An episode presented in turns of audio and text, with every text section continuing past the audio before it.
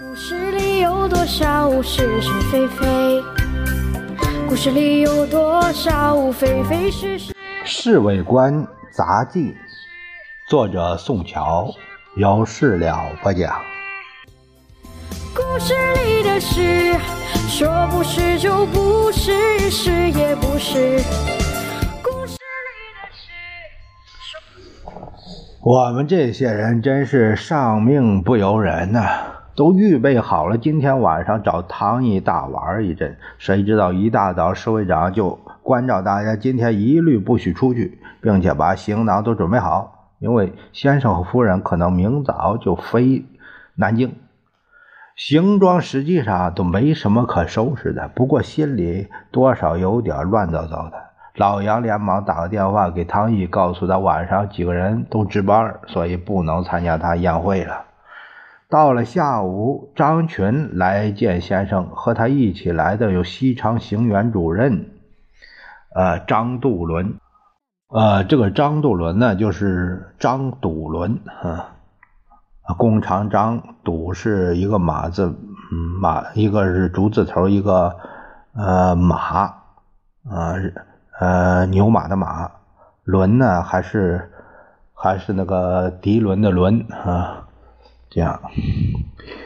先生对张笃伦只是唯唯否否说了几句话，就让他先走了。张群却和先生密谈了半天，先生的神情十分愉快，可见的他们政学系的人实在是拍马有方。听说张群一时不会离开西南，因为先生觉得不应该把中央势力完全撤走，所以把他留下。张杜伦由于张群的推荐，也做起重庆市长了。张群走了不久，陈立夫也来觐见先生。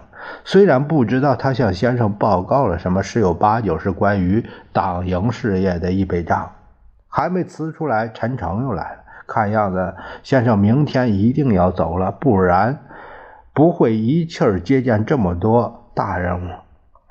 果然，到了四点多钟，侍卫长又把我们召集起来。他当场指定几个人今天就走，说是五点钟到白水机场起飞，大概晚上十点钟以前可以到南京。他们的任务是在明天中午十二点前把有关警卫的一切问题都弄好。老李是指定的一个，他提着箱子出大门上车时说：“啊，对不起啊，我先走一步啊。”看他装出一脸煞有介事的神情，大家都笑了。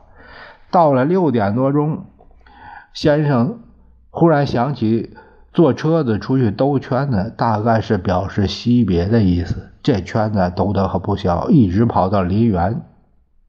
如果不是夫人的劝阻，说不定还要过江去黄山官邸看一看。